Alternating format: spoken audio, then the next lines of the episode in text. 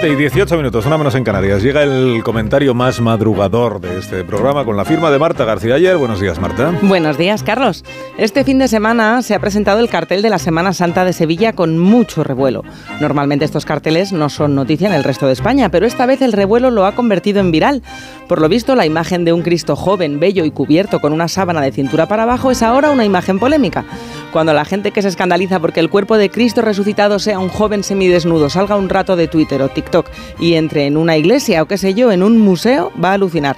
El autor es el pintor sevillano Salustiano García, que para la representación de este Cristo resucitado se inspiró en su hijo Horacio como modelo y también en el recuerdo de su hermano, que falleció cuando tenía él 12 años. Recuerda la impresión que le produjo ver el cuerpo de su hermano muerto con las manos cruzadas sobre el pecho y el gesto sereno.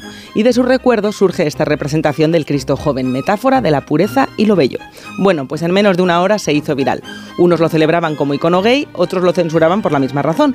Y lo realmente sorprendente es a cuánta gente le resulta transgresora que la imagen del Cristo resucitado sea la de un hombre joven y atractivo cubierto por un paño.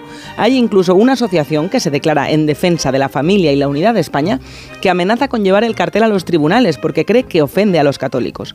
Lo acusa de delito de odio y atentar contra los sentimientos religiosos. Lo ven demasiado poco hombre, dicen, afeminado. Si parece depilado, se quejan otros viendo una herejía en la falta de vello. Y a lo mejor lo que es constitutivo de odio es considerarlo afeminado una ofensa.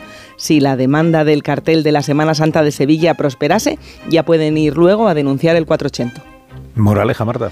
Si te ofende un Cristo semidesnudo al estilo del Renacimiento italiano, mejor no visites los museos vaticanos.